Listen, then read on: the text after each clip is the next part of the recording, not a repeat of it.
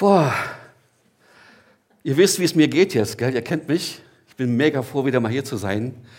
Auf diesem Podest hier. Für euch links und rechts ist es schlecht. Ihr seht mich im Profil, aber da kann ich nichts dran ändern. Ähm, ich hatte Urlaub. Ja, sorry, drei Wochen am Strand. Was wir machen? Italien, Weißbrot und Pesto. Oh. War vielleicht ein bisschen viel. Jetzt lacht nicht. Das Thema ist ja heute, wo komme ich her, wo will ich hin? Das ist damit nicht gemeint. Aber ihr könnt euch vorstellen, dass das Thema nicht ganz so leicht ist. Wo komme ich her, wo will ich hin? Klar könnte ich sagen, ich komme aus Gottmarding, bin jetzt in Gelnhausen, will dann nach Bad Blankenburg. Ist zu einfach. Wo komme ich her, wo will ich hin? Aber ich möchte, auch wenn ich jetzt hier schon so eingestiegen bin, nicht vergessen, mache ich jetzt mal ausnahmsweise, meine liebe Frau zu grüßen, die jetzt in der Reha-Klinik zuschaut an diesem Gottesdienst. Bin froh, dass wir auf diese Weise uns sehen können. Sonst haben wir keine Gelegenheit dazu. Alles Gute. Okay, kurz gesagt möchte ich mich heute mit dem Thema Bibel im Alltag beschäftigen. Bibel im Alltag ist mir im Urlaub beim Essen äh, bewusst geworden, dass es manchmal zu kurz kommt. Aber nicht nur da. Man vergisst einfach, gerade in der Urlaubszeit oder wenn man ja, mit netten Leuten unterwegs ist, einfach was wichtig ist, die stille Zeit. Die kommt dann irgendwie zu kurz. Da schläft man länger, bis man in die Puschen kommt. Dann habe ich, ich weiß nicht, wie oft ich im Urlaub die Bibel in die Hand genommen habe. Ich hatte sie überall dabei.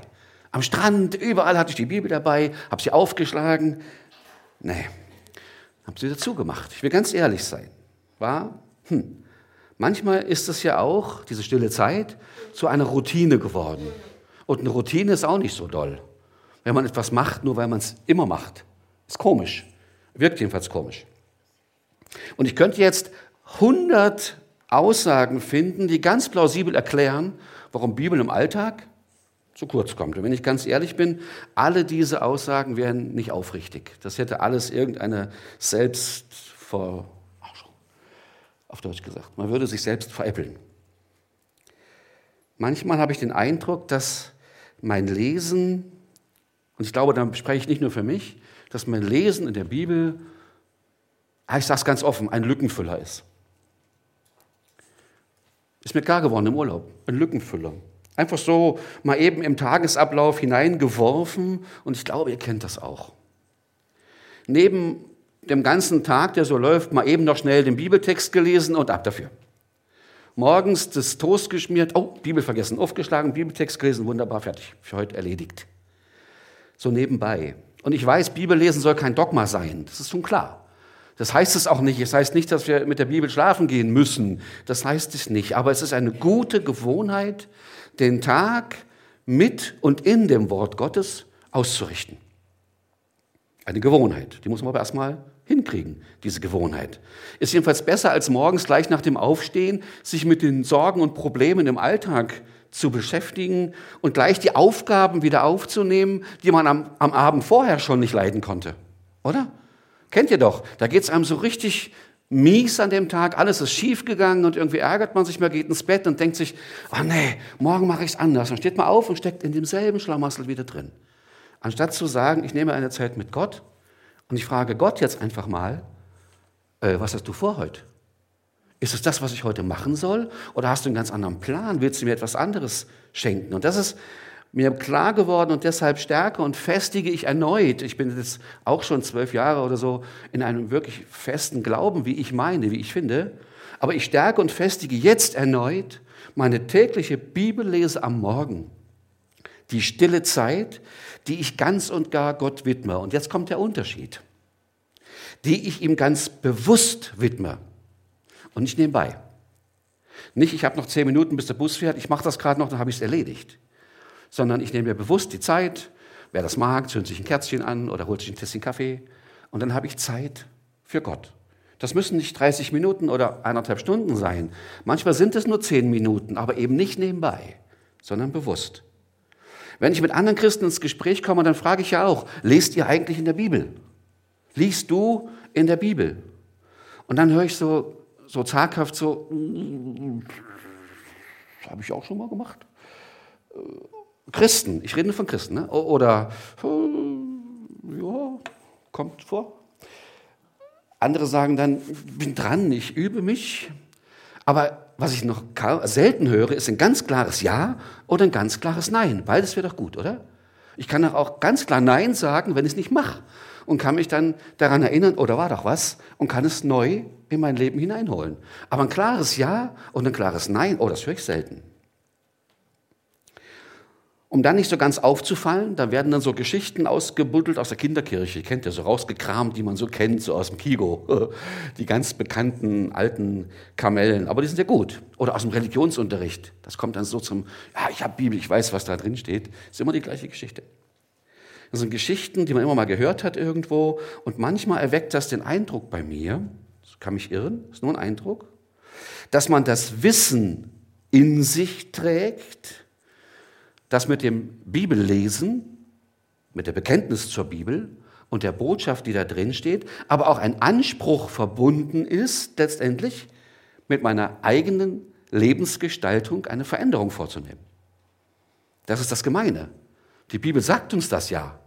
Und wir wissen das. Und manchmal denke ich, man liest es extra nicht, weil man genau weiß, oh, jetzt kriege ich mir die Wahrheit um die Ohren.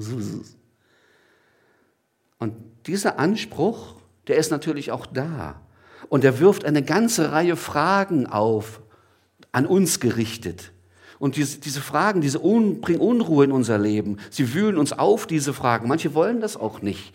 Aber sie haben etwas zu tun mit der Glaubwürdigkeit, die wir als Christen leben und weitergeben und in der Welt bezeugen. Das ist eine, eine Authentizität, sagt man, glaube ich, eine Glaubwürdigkeit, die ich ausstrahle, wenn ich das lebe, was ich, vor, zu, was ich vorgebe zu leben. Ich muss es auch tun. Es nützt nichts, wenn ich theoretisch sage, ich lese jeden Tag in der Bibel 35 Minuten, aber eigentlich mache ich es nicht. Das merkt doch jeder, oder?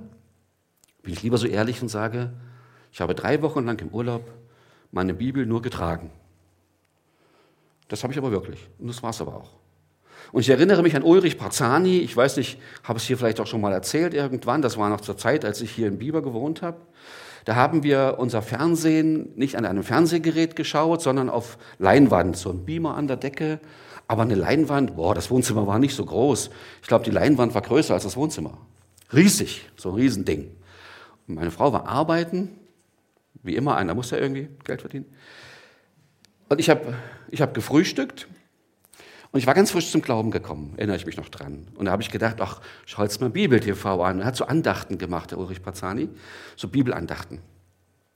Und er lief gerade da am Fernsehen. Und stellt euch vor, Ulrich Pazani in Überlebensgröße auf der Leinwand, aber nur bis hier, weil die Kameraeinstellung so war. Also die Hälfte von ihm sechsmal so groß. Das, stellt euch das mal vor, ist unglaublich. Und er erzählt über die Bibel und die Wichtigkeit, die das tägliche Bibellesen, was sie bringt, was damit verbunden ist. Mega interessant, wirklich spannend. Auf einmal kommt der Kopf von Ulrich Parzani auf mich zu. So ein, weil er so auf die Kamera zugegangen ist, so, ne? Dieser riesen Kopf, so aller Jurassic Park. Lacht nicht, das war beängstigend, kommt auf mich zu und dann sagt er, ich weiß, warum er nicht in der Bibel lest dann fängt er an zu brüllen, weil euch die Bibel die Wahrheit um die Ohren haut. Oh. Ich habe auf meinem Couch gesessen und habe gedacht, ich wäre kein Christ. Nee, nee, das, das kann, nicht, kann nicht gut gehen. Er hat geschrien. Boah! Leute, glaubt mir, mir ist in dem Moment alles aus dem Gesicht gefallen. Ich hatte Gott sei Dank kein Brötchen im Mund. Ich habe mich so erschrocken, aber um ehrlich zu sein, ich habe mich auch mega ertappt gefühlt. Der hat mich so eiskalt erwischt. Eine Watschen von meiner Mutter wäre genau das gleiche gewesen.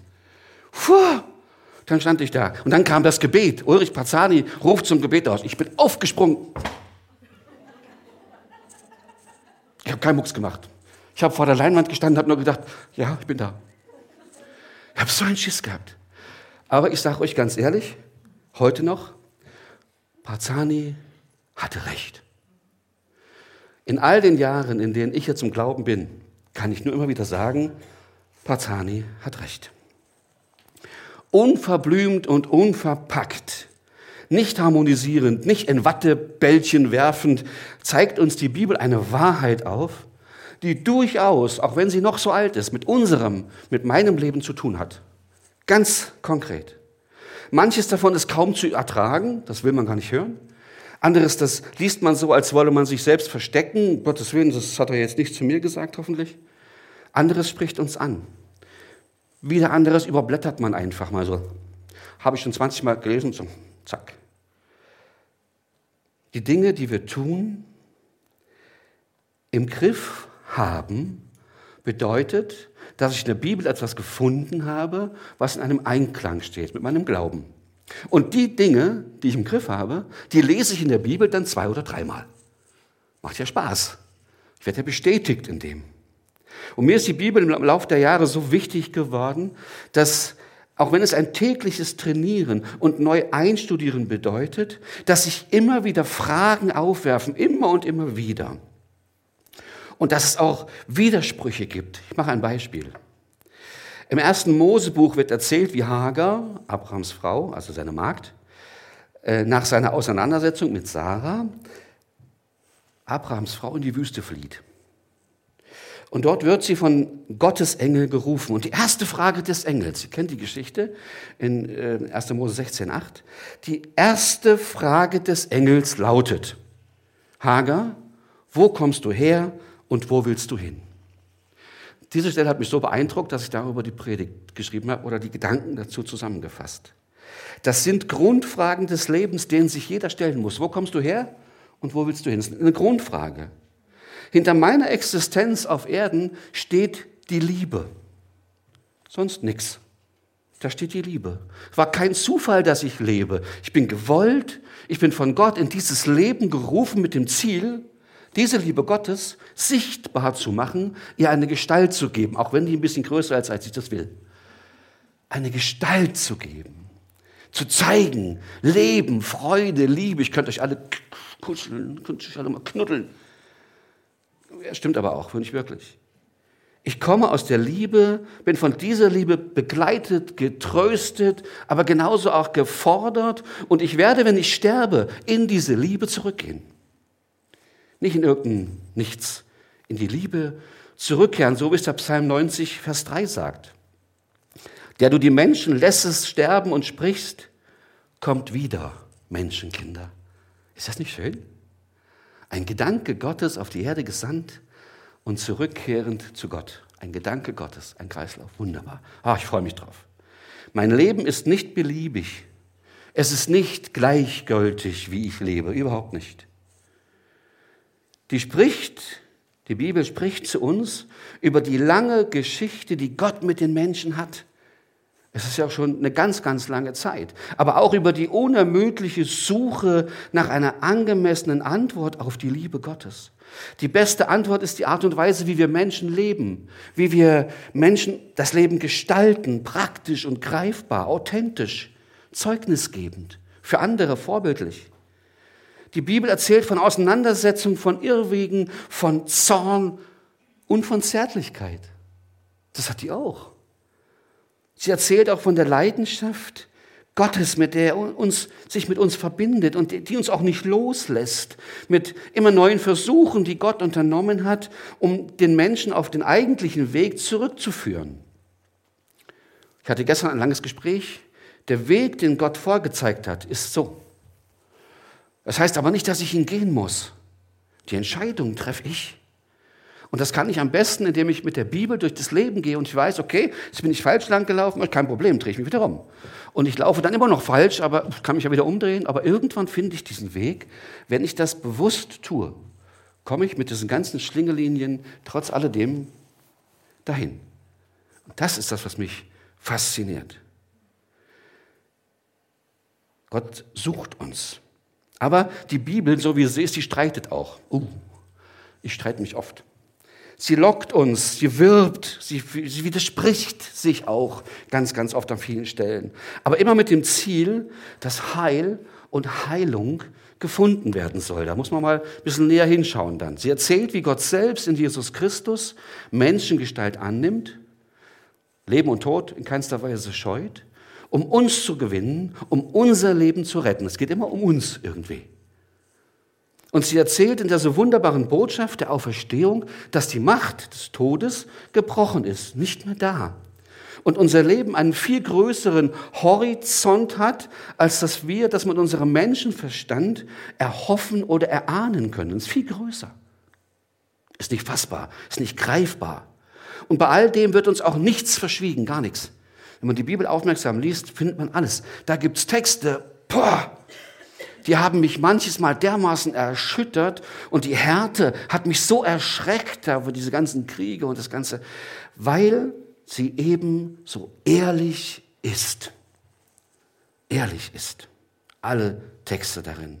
Da wird einfach kein Blatt vor den Mund genommen. Die ganzen Abgründe menschlichen Verhaltens, die Folge von Gier, die Folge von Gewalt, die wir auch heute noch haben, von Unterdrückung, Ausbeutung, die werden genauso wenig verschwiegen wie die Schönheit, die Barmherzigkeit, die Begierde, die ich, wie ich finde, die auch teilweise sehr hocherotisch beschrieben ist in der Bibel. Eine ganz erotische Körperlichkeit, Körperlichkeit, aus der ja auch das neue Leben erwächst, wenn wir ehrlich sind.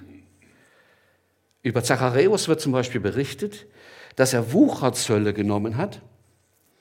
Und das hatte zur Folge, dass die Menschen, die es geben mussten letztendlich, dass denen ihr Leben genommen wurden. Sie hatten nichts mehr. Er haben alles abgeben müssen, damit der immer reicher wird und sie selbst hatten nichts zum Essen.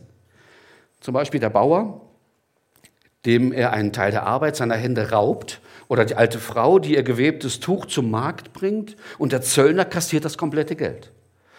Es kommt, es kommen damit all jene in den Blick, die auch bis heute an Gier ihrer Mitmenschen zugrunde gehen oder zu leiden haben. Die finden wir in diesem Beispiel in der Bibel.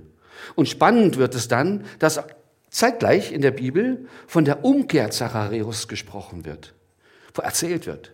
Von der Güte, aus der neues Leben wächst, aus, den gleichen, aus dem gleichen Bauern, aus der gleichen alten Frau in dem Moment, als Zacharias die Güte weitergibt, mit der ihm Jesus Christus begegnet ist. Ist derselbe Mann, aber jetzt mit Jesus. Es hat eine Wende gegeben. Und wir hören aus den Texten der Bibel etwas von dem, was wir Menschen sein können, dass wir zur Gerechtigkeit fähig sind. Ich sage nicht, dass wir sind, aber dass wir fähig sind, dass wir Versöhnung leben können, dass wir neue Wege beschreiten können. Wir können uns jeden Tag neu entscheiden. Wir müssen nicht den falschen Weg weitergehen, entscheiden doch wir. Dass wir zur Liebe taugen, dass wir Trauer tragen können miteinander, dass wir fähig sind, reif zu werden, wie so ein alter Käse. Je länger wir liegen, umso reifer werden wir, aber umso würziger auch. Wohlschmeckender mitunter. Schuld zu bearbeiten, das sind wir fähig und jederzeit umzukehren. Das muss uns mal jemand anders nachmachen. Die Bibel redet realistisch von uns Menschen und sie denkt gleichzeitig in einem hohen Maß von uns. Die Bibel traut uns viel mehr zu, als wir selbst das tun. Ist irre. Es ist nicht beliebig, wie wir leben.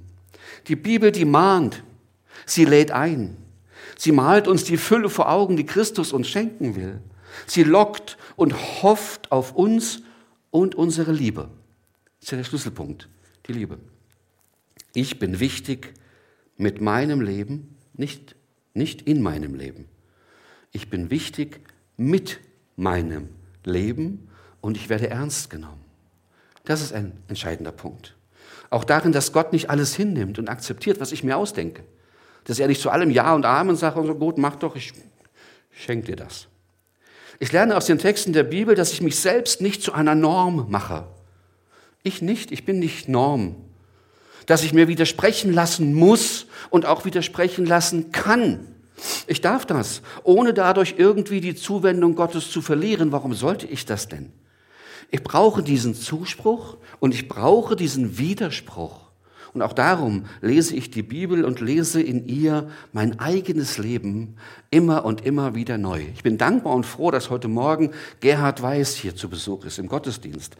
Einer meiner längsten, ältesten Freunde wird dieses Jahr 95, hat sein Leben lang die Bibel gelesen, hat eine große Kinderarbeit nach dem Krieg in Frankfurt gemacht. Irre gute Geschichten, lasst sie euch erzählen. Ich habe ihn gefragt, als ich ihn kennengelernt habe, frisch zum Glauben kam, ja, wie oft hast du die Bibel gelesen? woher soll ich das wissen, sagt er. Ich lese sie jeden Tag. Ich weiß nicht, wie oft ich sie durchgelesen habe. Und da habe ich gefragt, ist doch langweilig, oder? Ich meine, wenn du immer das gleiche Buch liest, irgendwann kannst du es ja auswendig, ist doch, macht doch keinen Spaß. Er hat mir gesagt, jeden Tag, in der ich in der Bibel lese, erfahre und sehe und höre ich etwas Neues. Und das nehme ich mit für mein Leben und für das Leben anderer. Danke, dass du heute Morgen da bist. Das wollte ich nur so einwerfen, steht nicht in meinem Skript. Ich kann mein Leben immer wieder neu kennenlernen. Ich lese in der Bibel, weil ich immer wieder neu lernen muss und auch lernen will, dass das Leben heilig ist. Was ich über Gott wissen muss, das erfahre ich durch Jesus Christus. In ihm wird Gott Mensch und ist damit nicht mehr getrennt von dieser Welt, sondern mittendrin in dieser Welt durch Jesus.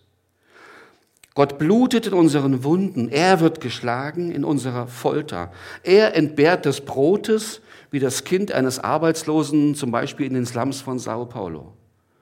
Er entbehrt es genauso.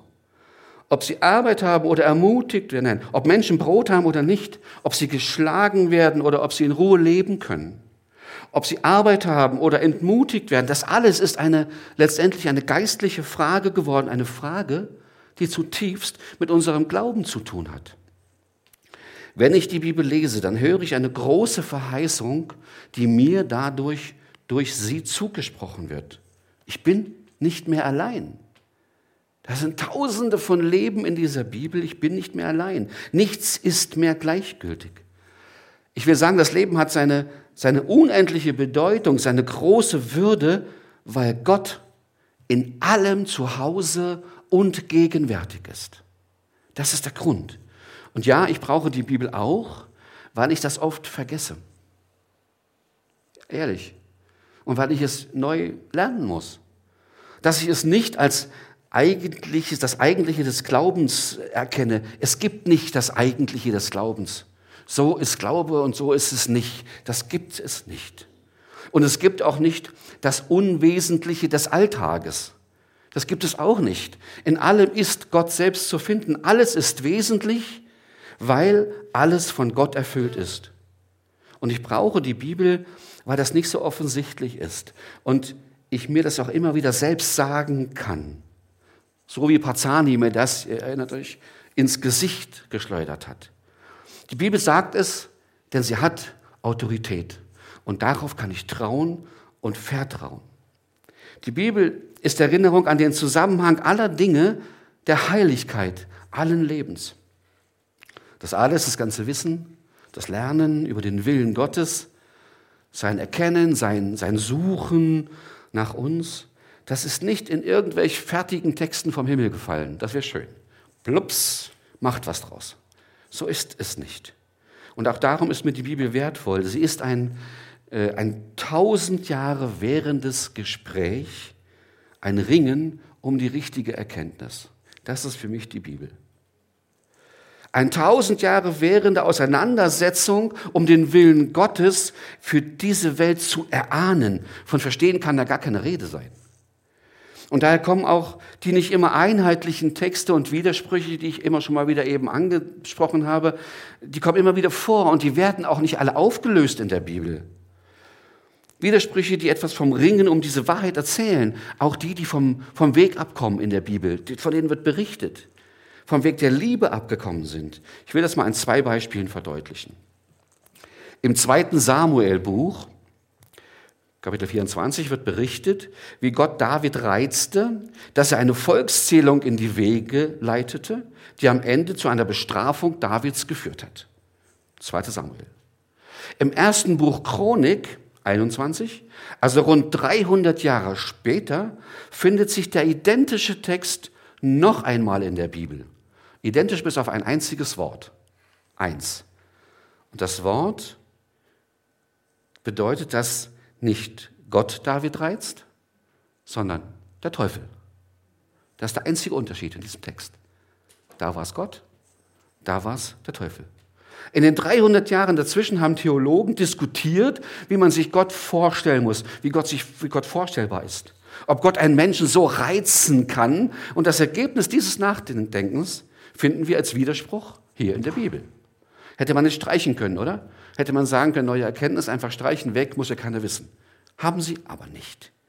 beides kann ja letztendlich nicht stimmen. Es kann ja nicht Gott und Teufel gewesen sein. Also einer von beiden muss es ja nun, muss ja eine Entscheidung getroffen werden. Entweder Gott oder der. Aber es ist beides stehen geblieben und das macht sie für mich so authentisch, die Bibel. So lebensnah. Das nimmt der Bibel auch überhaupt rein gar nichts von ihrer Wahrheit. Im Gegenteil. Es zeigt die Ernsthaftigkeit des Suchens nach der jeweilig richtigen Gotteserkenntnis. Ich finde das mega spannend.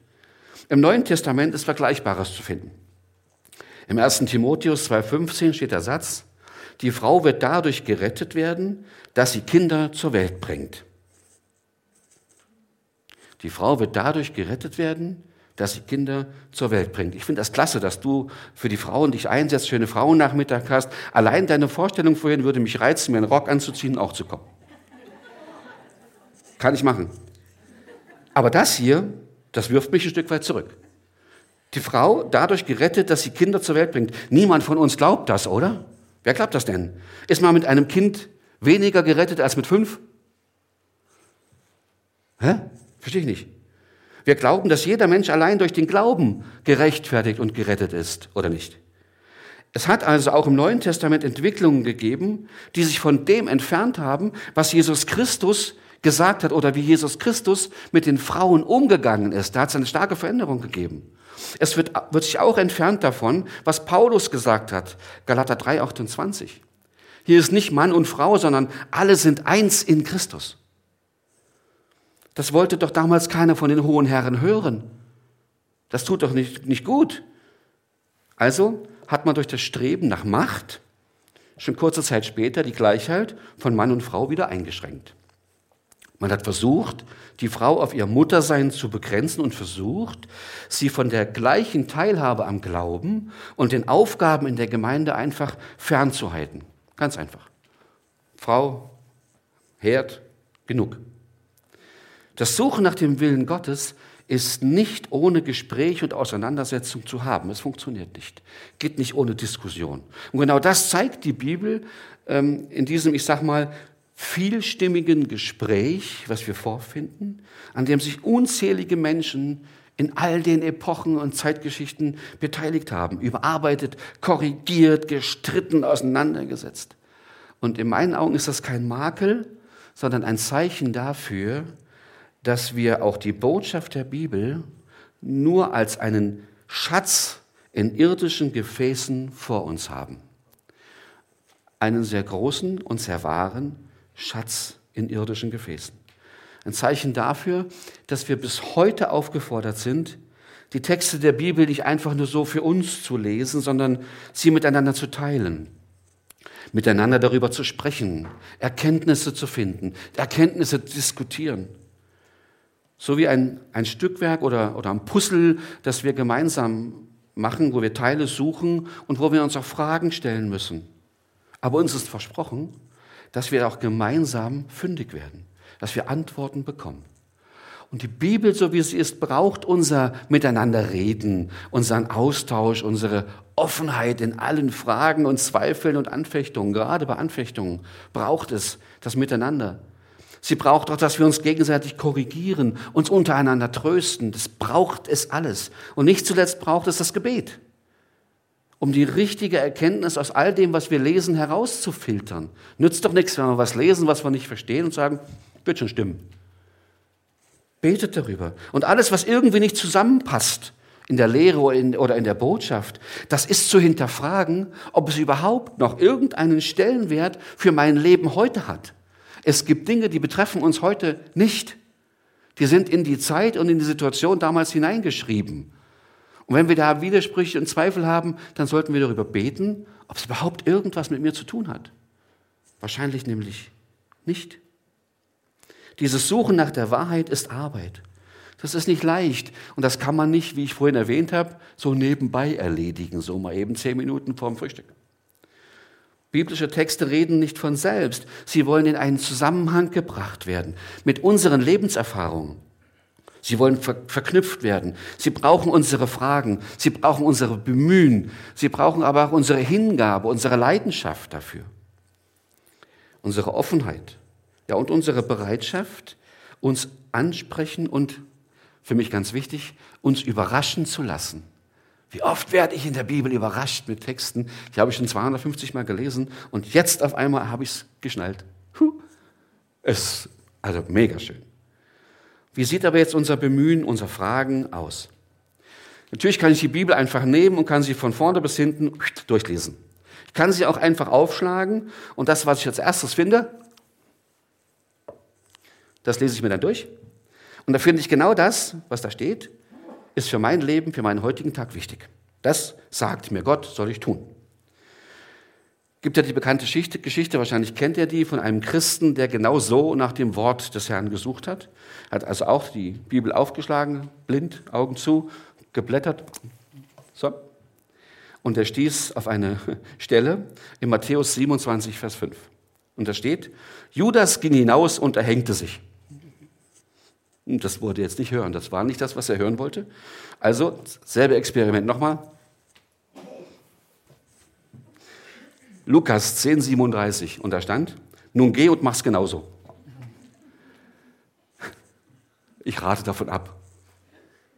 Das bringt's nicht. Wir haben so viele Möglichkeiten, mit denen wir das Bibellesen interessanter und spannender gestalten können. Zum Beispiel mit den, mit den Losungen. Der Gerhard macht das schon sein Leben lang. Jeden Morgen die Losung. Es geht so weit, dass er, darf ich das, ich hoffe, ich darf das sagen, dass er seine Termine, die Geburtstage der Menschen, die er, die er in seinem Herzen hat, in dem Losungsbuch Jahr für Jahr überträgt. Das ist sein Kalender. Wie schön ist denn das, das Wort als den Kalender und diesen Tagesstart zu nutzen? Das geht mit fünf Minuten am Morgen kann man das ja schon machen, bevor man dann zur Arbeit fährt oder das Tagewerk verrichtet, aber eben ganz bewusst. Fünf Minuten einen Text wirken lassen, den ich mir selbst nicht ausgesucht habe, der mir durch die Losung vielleicht geschenkt wird oder durch einen Bibelleseplan. Da gibt es so viele Dinge. Ein Text, der Vorrang hat zu allen anderen Geschäften des Tages. Müde oder nicht müde spielt keine Rolle. Dieser Text, den nehme ich mit und den bewege und den bewältige und den umwälze ich den ganzen Tag. Das ist der Punkt. Ich möchte damit einfach sensibel machen für den Gedanken, nicht nur im Wort Gottes zu lesen, wenn ich das brauche, weil es mir jetzt gerade gut tut. Ich brauche es jetzt halt mal. Morgen nicht, aber heute. Oder wenn irgendwann mal ein paar Minuten Luft sind, so aus dem Büro rausgehetzt, oh, den Jungen vom Fußball abholen, geht noch fünf Minuten auf Bibel.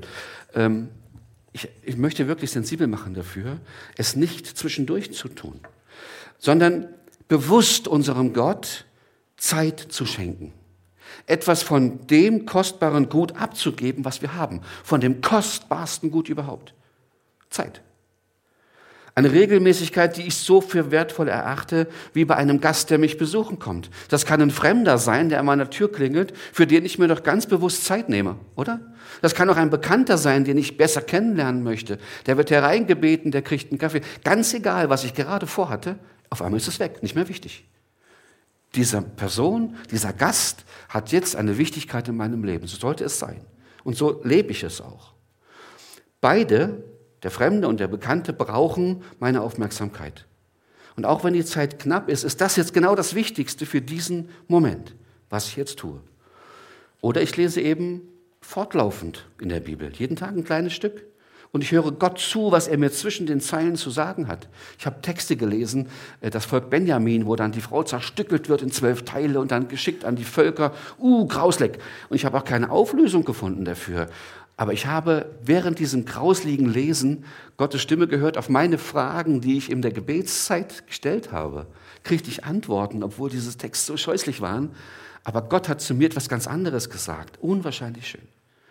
Das kann man ja tun in der ganz normalen Bibellese. Ich lasse mich darauf ein. Ich freue mich auf ihn. Kennt ihr das Lied? Ähm, ein neuer Tag beginnt und ich freue mich, ja, ich freue mich. Ein neuer Tag beginnt und ich freue und, und, und, und ich freue mich, Herr, auf dich. Ich kann es nicht auswendig, aber das, Gerhard hat es mit mir gesungen, ich weiß nicht wie oft. Beim Frühstück haben wir das gesungen. Ich freue mich auf seine Gegenwart in meinem Tag. Lass es zu, dass Gott mir nicht gestattet, dass ich nur in mir selbst bleibe dass ich mich zurückziehe, dass ich nur an mich selbst denke. Lasse zu, dass Gott dich verändert, dass er das nicht so stehen lässt. Oder dass sie mir ganz konkret auch Auszeiten auferlegt, um neue Kraft zu schöpfen. Wie oft habe ich auf die Mütze bekommen, es ging nichts mehr. Ich konnte gar nicht anders, lach flach, weil ich nicht aufgehört habe. Ich habe nicht auf ihn gehört, wenn er gesagt hat, hm, mach langsam, immer weiter, weiter, weiter, bis es knallt und dann liegst du da. Gott gibt uns Auszeit. Vielleicht erkenne ich in dem Bibeltext auch einen Gott, der entdeckt werden möchte, der abenteuerlustig ist oder experimentierfreudig, der mich aus der Reserve locken oder einfach nur, der mich zum Lachen bringen möchte. Ich habe in der Bibel schon herzhaft gelacht. Gibt die Stellen mit diesen komischen, äh, ihr wisst, die Gottheiten, die man sich schnitzt. Das eine wird verbrannt, das andere angebetet. Ich habe köstlich gelacht. Vielleicht entdecke ich Gott dort, wo ich ihn bisher überhaupt nicht vermutet hätte wo ich gar nicht damit gerechnet hätte. Ich lerne, dass es nicht genügt, wenn ich mich selbst nur habe, nur mich selbst allein. Es genügt nicht. Und jetzt die Frage nochmal, wo komme ich her? Wie lebe ich? Und wo will ich hin? Antworten darauf finden wir, wenn wir uns gemeinsam der Bibel zuwenden. Und ich meine bewusst gemeinsam. Unsere methodistische Herkunft hat uns dazu drei Wege als Hilfe angeboten. Die Tradition, ich trete in ein Gespräch mit den Menschen ein, die vor mir gelebt und geglaubt haben. Ich höre auf ihren Glauben und ihre Erkenntnis und setze mich damit auseinander. Ich bin der Erste, der, ich bin nicht, Entschuldigung, bin nicht der Erste, der den Glauben erfunden hat und sucht. Tradition. Punkt zwei, die Erfahrung.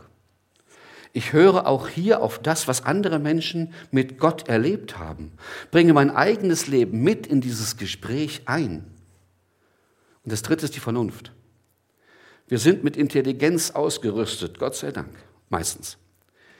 Damit wir nicht blind glauben müssen und am Ende vielleicht in die Irre geführt werden. Wie viele falsche Prediger, falsche Christus, so sagt die Bibel, gibt es denn? Wir haben einen Verstand, wir haben Intelligenz. Wir, wir haben die Möglichkeit zu fragen, zu prüfen und zu werten.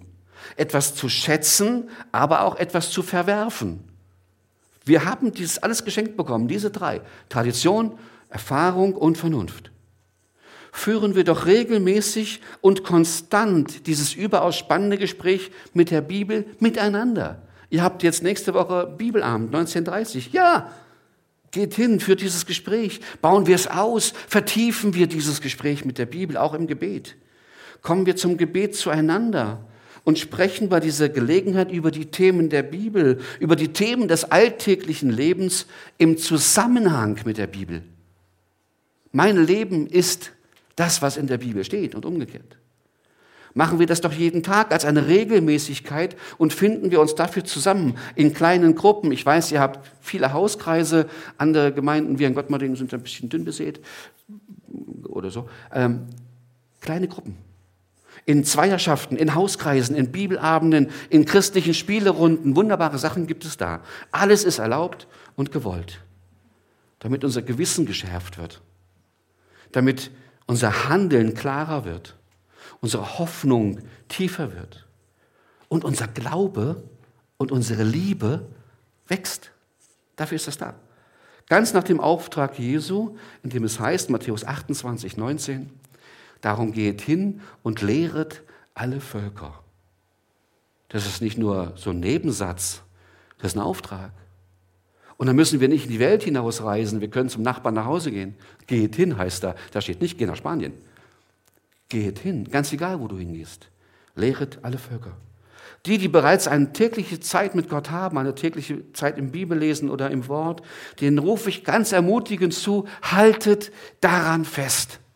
Macht weiter. Und jene, die jetzt ganz ehrlich zu sich selbst sagen müssen, oh je, das habe ich jetzt aber schon lange nicht mehr gemacht, denen rufe ich zu, es lohnt sich, neu damit anzufangen. Schlagt die Bibel auf an einer Zeit im Tag, wo ihr bewusst sagt, da habe ich 10, 15, 20 Minuten. Ich ziehe mich zurück, ich brauche Zeit mit Gott.